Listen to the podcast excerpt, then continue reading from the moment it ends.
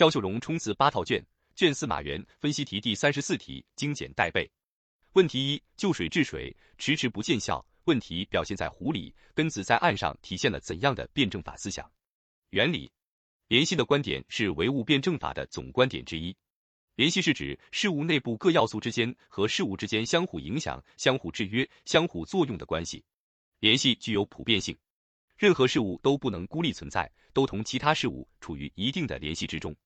整个世界是相互联系的统一整体。总结点题。因此，要遵循总书记综合治理、系统治理的理念。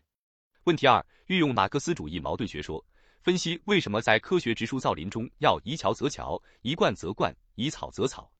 原理：马克思主义认为，矛盾具有普遍性，即矛盾无处不在、无时不有；矛盾又具有特殊，及各个具体事物的矛盾及每一个矛盾的各个方面在发展的不同阶段上各有其特点。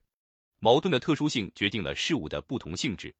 方法论，只有具体分析矛盾的特殊性，才能认清事物的本质和发展规律，并采取正确的方法和措施去解决矛盾，推动事物的发展。